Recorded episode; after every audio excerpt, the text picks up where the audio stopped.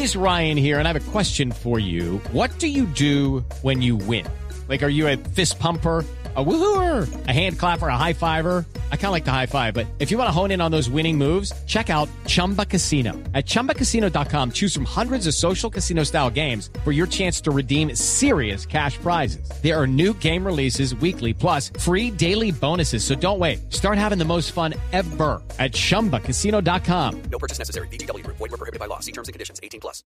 Son las 6 de la mañana y 26 minutos. Colombia es un país de chuzadas, lo cual habla muy mal de la forma en la que actúan algunos funcionarios judiciales y unos dirigentes políticos.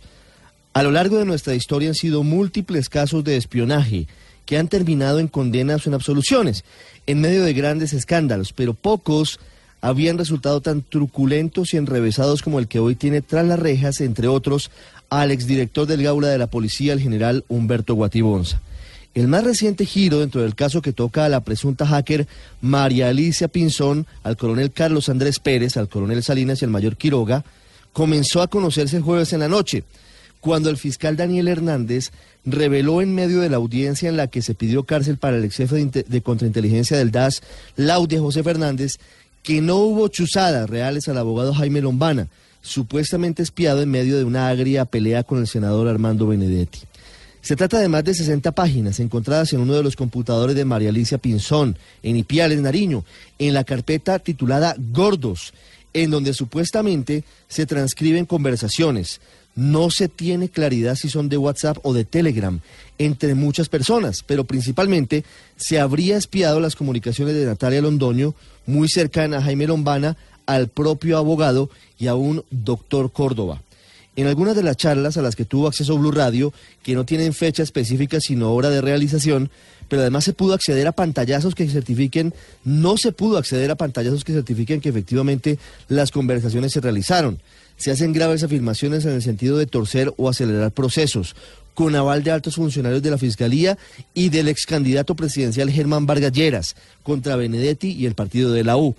La Fiscalía le ha restado credibilidad a este documento porque los afectados, es decir, Lombana y Londoño, negaron enfáticamente que esas hayan sido conversaciones de ellos, además porque incurren en errores garrafales en materia penal y en fechas y otros detalles. Para el fiscal Hernández, esta red quiso engañar al senador Benedetti y para ello montó una serie de supuestas conversaciones que según la Fiscalía nunca ocurrieron.